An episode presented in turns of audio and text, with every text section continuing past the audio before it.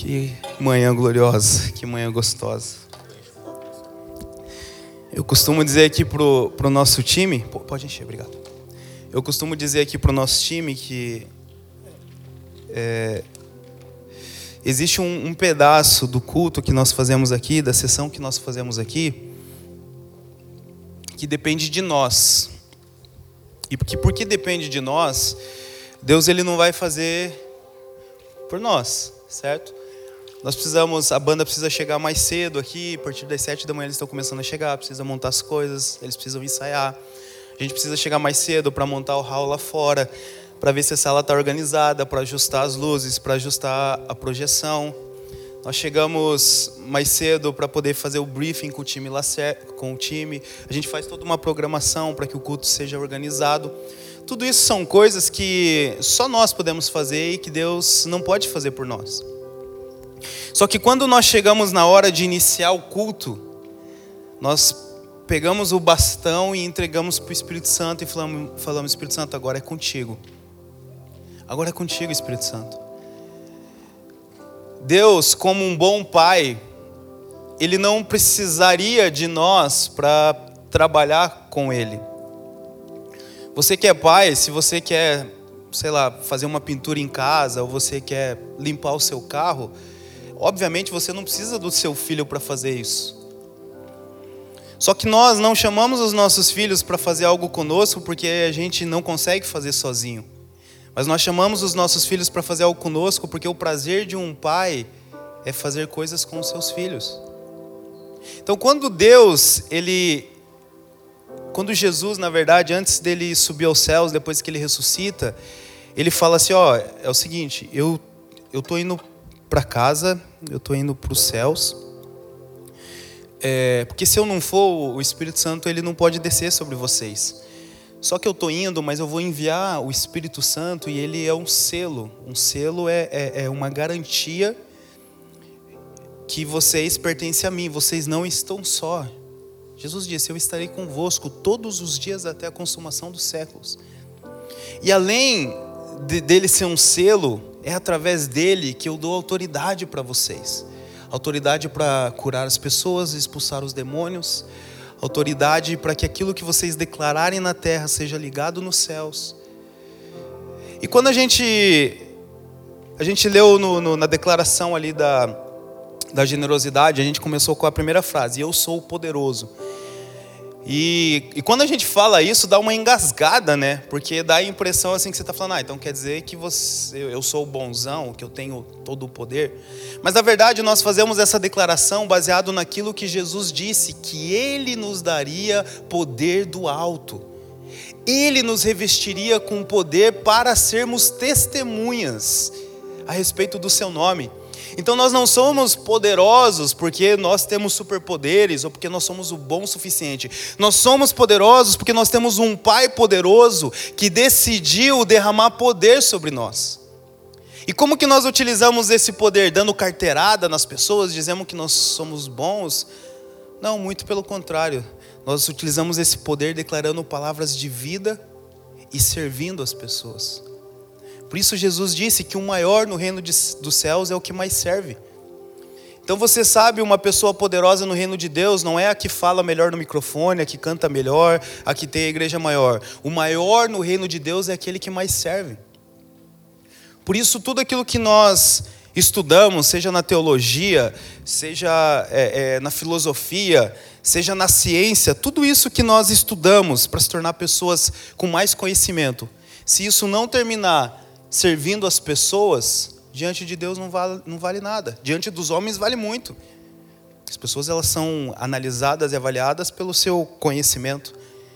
Mas diante de Deus, o que mais importa é nós utilizarmos tudo isso para a glória dele. E esse poder que ele veio do céu através do Espírito Santo é o poder que hoje nós nos disponibilizamos para Deus de ser instrumento para que esse poder toque as pessoas. Por isso nós trazemos a sessão até um pedaço onde nós temos capacidade. A partir dali nós entregamos o Espírito Santo fala: Espírito Santo, toma o controle a partir daqui. E nisso que o Espírito Santo toma controle, curas acontecem, mentes são libertas. pessoas, eu tive um, um testemunho no domingo passado de uma pessoa que estava aqui e ela me encontrou lá fora e ela falou assim: Olha, é, Deus ele, ele falou muito forte no meu coração porque eu tinha brigado com a minha irmã. Na verdade, ela tinha brigado comigo, ela tinha me magoado. A gente não está mais se falando e, e eu tinha certeza que, como ela falhou comigo, ela que tinha que vir falar comigo e pedir perdão. Mas Deus falou para mim que, na verdade, era eu quem tinha que ir até ela porque o Espírito Santo estava sobre mim e talvez ela não tenha a capacidade de ouvir a Deus e vir até mim, mas eu tenho a capacidade de ir até ela. E olha só, a gente estava num ambiente que aparentemente não teve uma palavra específica para isso. Mas porque o Espírito Santo ele tem liberdade, ele faz. Então você que está sentado aqui, saiba disso. Jesus tem um encontro pessoal com você aqui. Talvez para outras pessoas, a pessoa que está sentada do seu lado, para ela, talvez não faz sentido nada do que aconteceu até aqui mas não, não necessariamente precisa fazer sentido para ela, porque Deus ele quer que faça sentido para você. Talvez para ela vai fazer sentido outra coisa, talvez é uma música que nós cantamos, talvez é uma oração que nós fazemos ali na frente, mas o fato é que Jesus ele está aqui e ele está tocando e ele está agindo. Amém? Então, na nossa última sessão aqui do Shopping Ventura, nós estamos falando sobre a série Assim na Terra como no céu. Jesus, ele, uma vez ele orou dizendo que seja feita a vontade do Pai, assim na terra, como ela é feita no céu. O, do ponto de vista humano, nós temos muita dificuldade de compreender as coisas espirituais, porque quando nós olhamos para as coisas visíveis, é muito difícil de você encontrar lógica para as coisas espirituais, né? Afinal, você vê uma pessoa doente e não, não, não tem lógica ali eu impor a mão sobre aquelas pessoas, eu declarar palavras e ela ser curada. Mas quando nós olhamos da perspectiva de Deus, da perspectiva de como é no céu, a gente vê que isso não apenas aconteceu no tempo de Jesus, mas que ele deu autoridade para que nós fizéssemos o mesmo. Quando nós olhamos as coisas, as circunstâncias, as dificuldades da nossa vida do ponto de vista humano, por diversas vezes a gente se encontra diante de circunstâncias que elas são intransponíveis. Essa semana agora eu conversei com, com dois homens que, que, que a esposa deles saíram de casa, decidiram se separar deles. E os dois eles estavam desolados e, e, conforme eles iam contando o que tinha acontecido, é, eu via que eles colocavam uma montanha intransponível diante deles. Porque quando você olha as circunstâncias do ponto de vista humano, é impossível. Quando você olha uma doença, um problema conjugal, um problema emocional, um trauma, é, enfim, quando você olha um problema financeiro do ponto de vista humano, muitas vezes nós nos vemos diante de uma montanha intransponível. Mas eu não sei quantos aqui já tiveram a oportunidade de viajar de avião. Você que já teve essa oportunidade, você vai entender o que eu estou falando.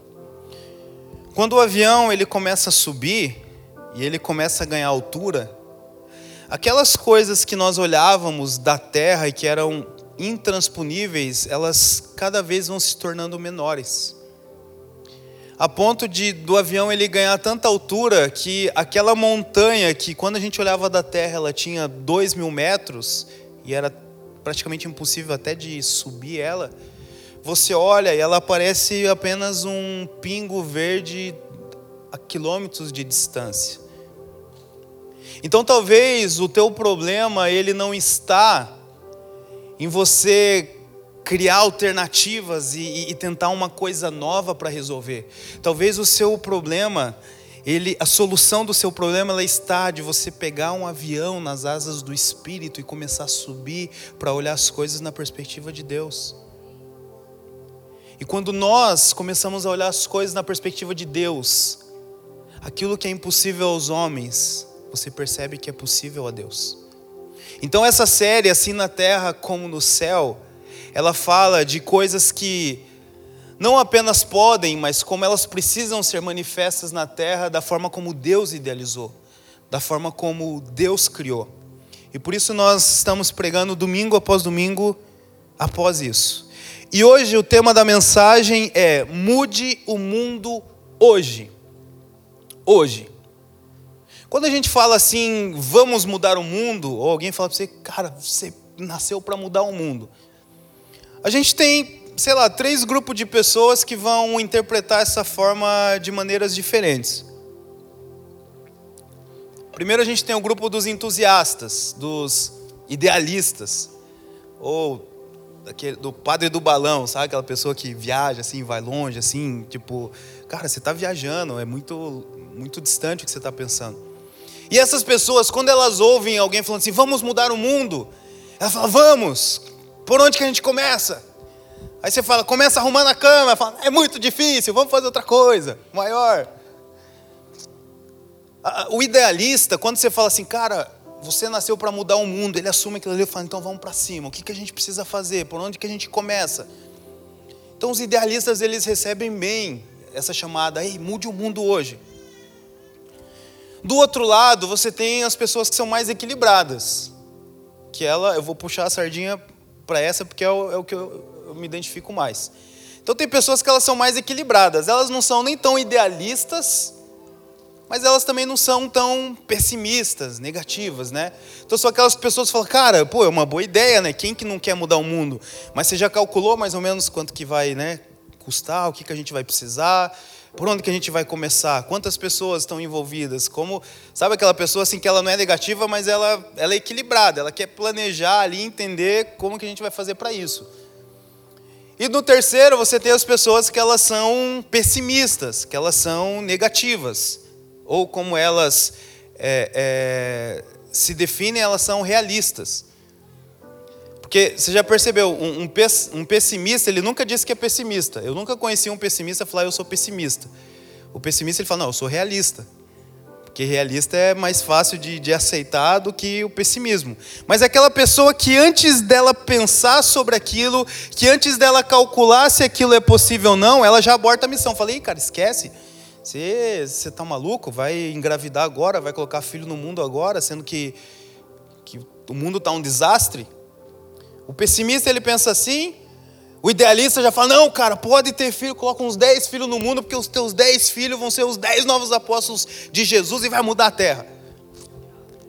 E o equilibrado vai falar assim: não, é filho, é bênção, é de Deus, assim, mas a gente precisa ter uma certa parcimônia nisso aí, né? Vamos. então, essa palavra, talvez ela chega para você de, de maneiras diferentes, dependendo do seu perfil. Mas a questão é, tem como mudar o mundo hoje? É possível? Agora, quando a gente fala mudar o mundo, a primeira pergunta que nós temos que fazer para nós mesmos é: qual mundo a gente está falando? É interessante porque tem muitas coisas que nós falamos com convicção, e às vezes são frases que nós falamos desde criança, repetidas vezes, e a gente tem tanta certeza daquilo que fala, mas talvez nós nunca paramos para pensar profundamente sobre o que, nós estamos dizendo. Eu sempre dou o exemplo, eu gosto de dar esse exemplo porque a maioria das pessoas se identificam, né? Do chinelo virado da cabeça para baixo. Né? Vai passando de geração em geração. Né? Chegou até mim por várias gerações que se eu deixar o chinelo de cabeça para baixo, minha mãe morre. E minha mãe me ensinou isso porque minha avó ensinou para ela. E minha avó ensinou isso porque a mãe da minha avó ensinou para ela. Até um dia que eu contestei minha mãe, sempre fui chato, questionador, falei, mãe, mas por que, que morre? Qual que é a lógica? Onde que está escrito? Está na Bíblia? Tá, tem uma pesquisa científica, né? Foram feitos, né? pegaram óbitos, qual que é a causa da morte da mãe? Chinelo virado para baixo. Né? No, no, atestado de óbito lá, tá, ó, virou chinelo. E aí eu apertei minha mãe, minha mãe falou, ah, filho, a mãe não sabe, a avó, a avó falou, a mãe só, só seguiu. E aí, provavelmente, minha avó não estava mais viva, mas provavelmente, se fosse perguntar à minha avó, ela também não sabia e, e assim por diante. E eu gosto muito quando as pessoas vêm conversar comigo, alguma coisa que elas têm muito certeza, eu gosto de perguntar, mas, mas baseado no que, que você tem certeza disso? Com convicção que você está falando nisso. Você tem um texto bíblico, você tem um, uma ciência por trás. E aí nós acabamos percebendo que nós muitas vezes somos escravizados por palavras que nós falamos que nem nós mesmos sabemos os fundamentos delas. Às vezes nós dizemos alguns nunca mais, ou às vezes a gente diz todo mundo, ou nós às vezes dizemos sempre, sendo que nunca mais é muito tempo para eu falar nunca mais. Todo mundo é muita gente. Para eu falar que todo, todo mundo virou a cara quando eu entrei em tal lugar. Todo mundo é muita gente. E o que eu quero ajudar você a se questionar nessa manhã é: o que é o mundo? Quando você escuta mude o mundo hoje, sobre o que, que nós estamos falando? O que, que é o mundo? O mundo é o planeta, é a parte geográfica, geológica. O mundo são as pessoas. O mundo são os sistemas, os governos. O que, que é o mundo? Porque uma vez eu ouvi uma frase, eu nunca esqueci, ela dizia assim: ó, quem não sabe o que procura, quando encontra, não percebe. Se você pensa em mudar o mundo, mas você não sabe o que, o que é o mundo, você não vai conseguir fazer isso. Então, o primeiro passo é eu definir, então, o que é o mundo. E a Bíblia, principalmente no Novo Testamento, pegando mais, para ser um pouquinho mais específico, todas as vezes que Jesus ou que os apóstolos, eles falavam sobre, sobre o mundo, a palavra grega que eles utilizavam é a palavra cosmos. E a palavra cosmos, ela fala de mundo com várias definições. Então, cosmos, ele significa o planeta Terra. Cosmos, ele significa os governos da Terra. Cosmos, ele significa o sistema terreno. E cosmos, ele também se refere às pessoas que estão na Terra. Então, por exemplo, tem um texto bíblico que diz, que, que diz assim: ó, Não vos conformeis com esse mundo, mas transformai-vos pela renovação do vosso entendimento. Romanos 12, 2. Aqui ele está falando: não se conforme, não tome a forma dos sistemas e valores desse mundo. Porque os sistemas e valores desse mundo, eles foram corrompidos no Éden. Mas comece a renovar a tua mente para que seja feito na terra assim como é no céu. Existe outro texto, por exemplo, que Jesus diz assim: ó, vocês são a luz do mundo. Então Jesus está dizendo assim: olha, vocês são a luz que pode iluminar as pessoas, que pode iluminar os governos, os sistemas desse mundo. Um outro texto em João 3,16 que todo mundo conhece diz que Deus ele amou o mundo e quando Deus amou o mundo, Ele não está falando de sistemas, de governos, mas das pessoas que nele habitam. Então, quando a Bíblia fala de mundo, ela vai depender do contexto que a palavra cosmos está sendo aplicado. Por isso que quando a gente fala de mudar o mundo, se eu estou falando desse mundo, que pode ser as pessoas, que pode ser a política, que pode ser o sistema, que pode ser o planeta Terra, é possível mudar? É possível, mas é muito difícil. Porque é muito difícil você mudar aquilo que está fora de você. Você não tem controle sobre o outro. Você não tem controle sobre os sistemas, sobre o sistema político do mundo, sobre as pessoas. A gente pode fazer a nossa parte. A gente pode, de repente, é, é, separar o lixo, não jogar lixo na rua, que de certa forma eu estou mudando o mundo. A gente pode, de repente, procurar entender um pouco mais sobre política, votar da melhor maneira possível, mas ainda assim é, é um voto no meio de milhões. A gente pode, de repente, eh, fazer o bem para as pessoas, tentar revelar Jesus para as pessoas, mas ainda assim existem 8 bilhões de pessoas no mundo. E como que a gente consegue mudar o mundo hoje? Porque a palavra é, o, o tema da mensagem é mude o mundo hoje. Só que eu fazendo essas coisas eu não vou conseguir ter o um impacto no mundo hoje. Mas o que eu quero chamar a atenção de você para essa manhã é que, da mesma forma como existe um cosmos, existe um mundo fora, existe um mundo dentro. Cada ser humano tem dentro de si um mundo. Cada ser humano é extremamente complexo em si mesmo.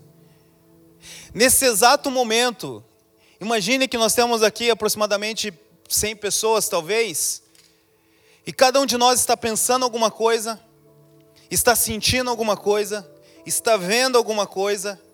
Cada um de nós tem algo na mente passando, talvez de algo que aconteceu na semana que é diferente, totalmente diferente de todos os outros que estiveram aqui. Cada um de nós tem um sistema sanguíneo, tem um sistema respiratório que te mantém vivo, extremamente complexo, que nenhuma máquina do mundo e nem o melhor cientista é capaz ainda de fazer igual. Então perceba que dentro de nós, que dentro de cada um de nós existe um mundo em si mesmo. E as pessoas são extremamente complexas. Agora você imagina que se cada ser humano é um mundo em si mesmo, imagine quando existe um encontro desses seres humanos. Por isso que a vida dois dentro do casamento ela é tão difícil, porque ela é o um encontro de dois mundos. Por isso que você ter amizades saudáveis e verdadeiras é tão difícil, porque são encontros de dois mundos. Por isso que às vezes fazer parte de uma comunidade, de uma igreja, do grupo do condomínio ou qualquer outro grupo é extremamente difícil, porque são encontros de vários mundos naquele lugar. E isso faz com que a gente muitas vezes queira mudar o mundo de fora, sem perceber que a maior mudança que nós precisamos é no mundo de dentro. E a Bíblia chama esse mundo de dentro, aquilo que acontece no seu interior, ela chama de o homem interior, ou o mundo interior, ou a mulher interior, ou o humano interior. E é sobre esse mundo que eu quero que você saiba que é possível mudar ele hoje. E a mudança no cosmos que acontece fora de nós, ela é somatória das mudanças que acontecem dentro de nós. Eu lembro que uma vez eu fui procurado por um homem que ele estava pensando seriamente em, em se divorciar, em se separar, porque a esposa dele não mudava, porque a esposa dele não queria se comprometer com as coisas do reino de Deus. Então ele era um cara que ele estava muito apaixonado pelo evangelho.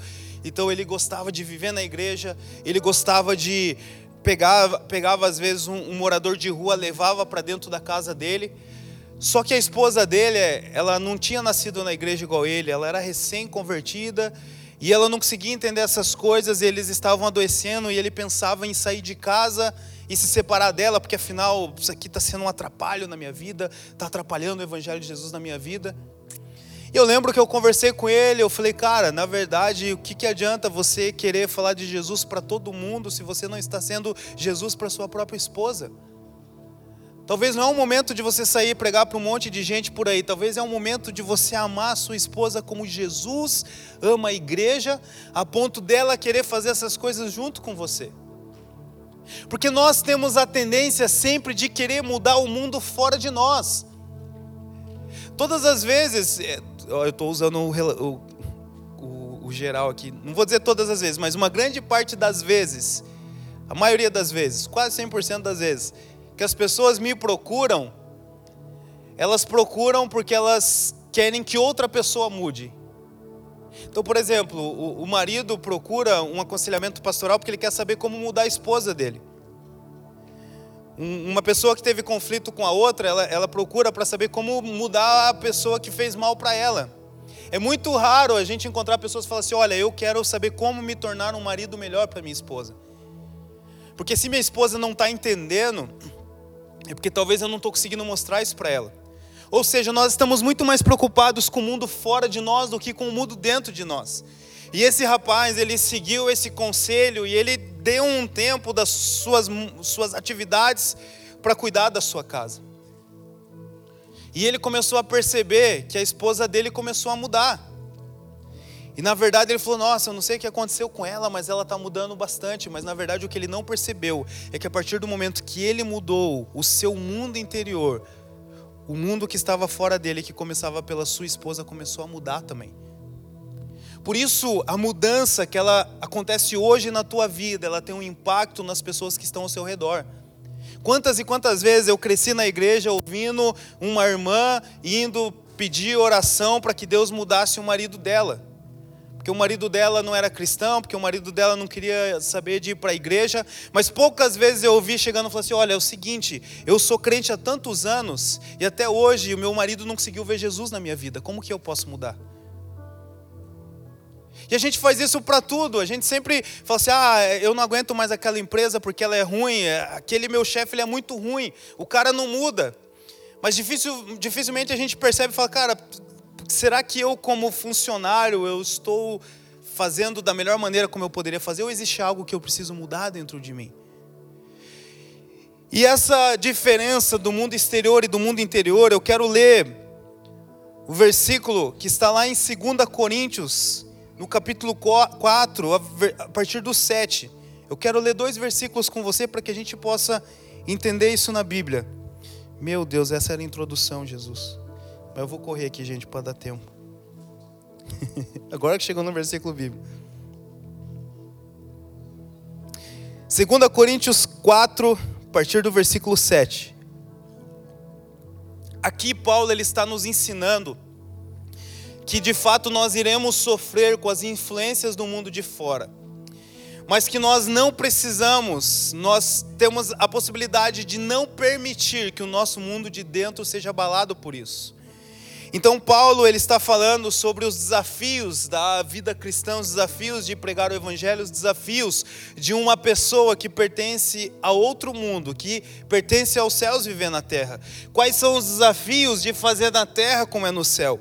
E ele diz assim, a partir do versículo 7: Nós temos esse tesouro, ou seja, as coisas do céu, nós temos esse tesouro em vasos de barro, em vasos de barro, que somos nós, porque afinal o homem foi criado da terra, do barro da terra, para mostrar que esse poder que a tudo excede provém de Deus e não de nós. E de todos os lados somos pressionados. Então olha só, Paulo ele está falando da pressão que ele recebia de todos os lados.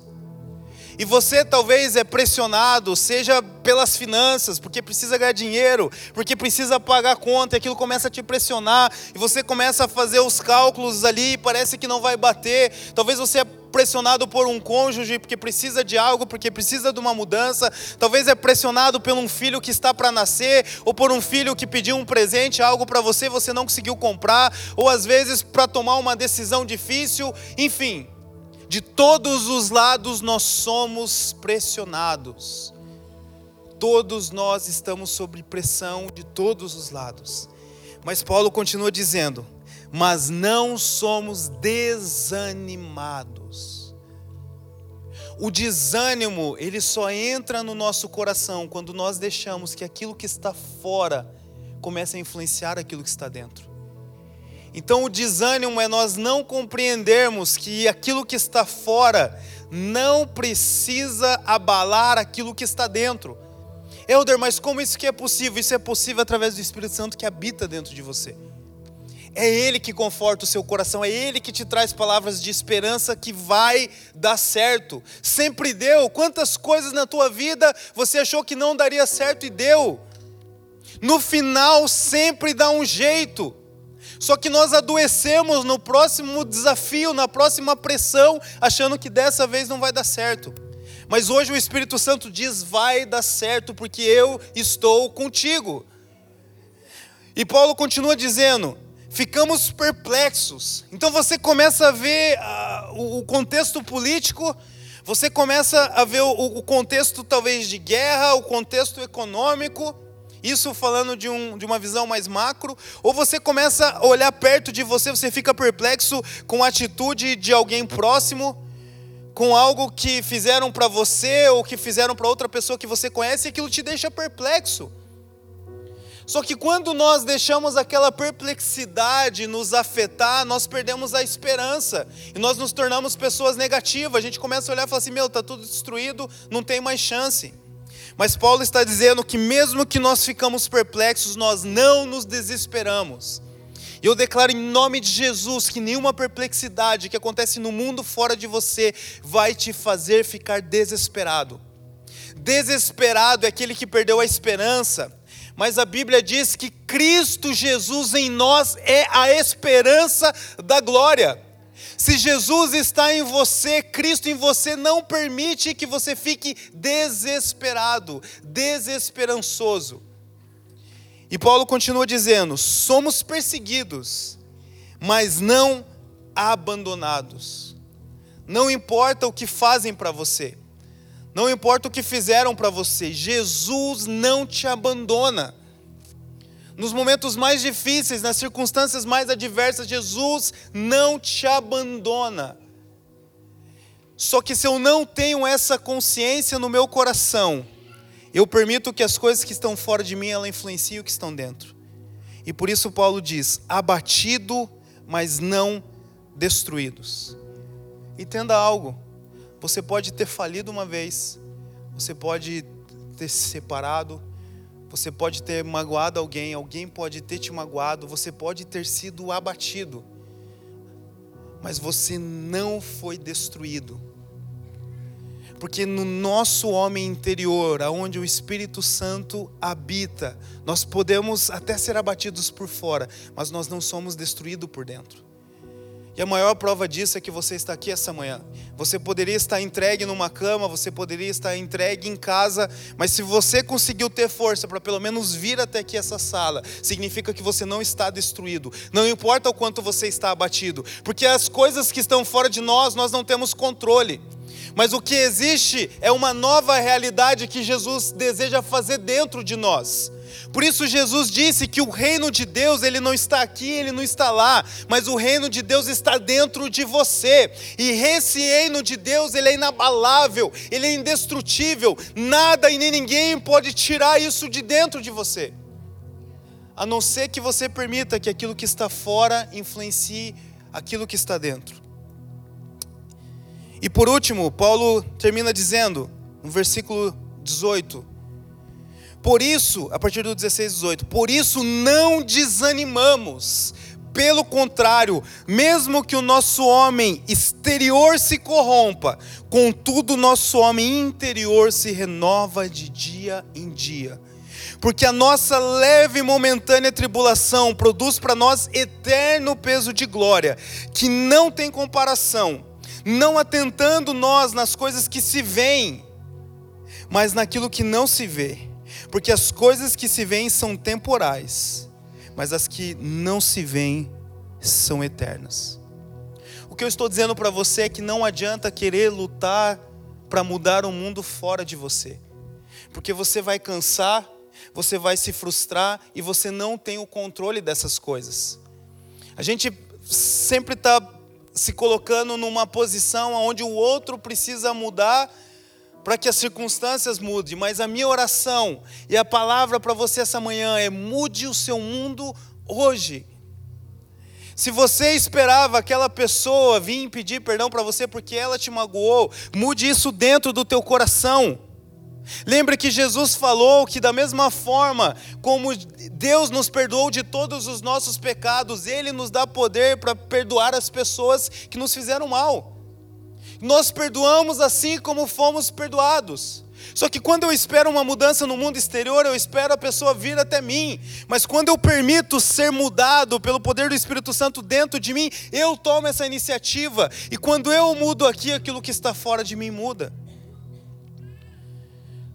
Aplique na sua vida durante essa semana, ou as próximas semanas, qual é a área do seu mundo, da sua volta que precisa de mudança e aplique ela a partir de você e verá o resultado que você nunca imaginou ser capaz.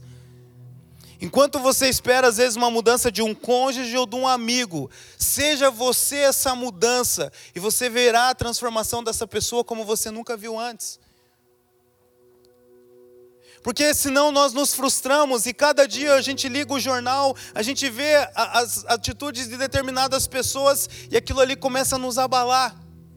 Mas quando nós entendemos que Jesus disse que o reino dele estava dentro de nós e que dentro de nós existe uma nova realidade, essa realidade é uma realidade de paz, de justiça e de alegria no Espírito Santo. Então, quando nós conseguimos mudar o nosso mundo, nós não apenas vivemos uma vida mais do que abundante que Jesus prometeu para nós, mas nós começamos a influenciar as pessoas que estão à nossa volta. Pessoas que mudam o seu mundo começa a mudar o mundo das pessoas à sua volta. Você vai ver as pessoas querendo se aproximar de você, porque você sempre tem um sorriso no rosto, porque você sempre tem uma palavra de esperança, porque você sempre mostra uma perspectiva diferente do que a internet e o jornal está mostrando. Porque enquanto alguns estão falando que é isso mesmo, que tem que trair, é isso mesmo, que tem que separar, você vai ver alguém falando: "Não, Jesus é a resposta para a sua relação. Jesus ele não deseja que você sofra nesse lugar. Jesus tem a resposta para isso e ele vai fazer." Mude o mundo hoje. Mas esse mundo começa aqui dentro de nós.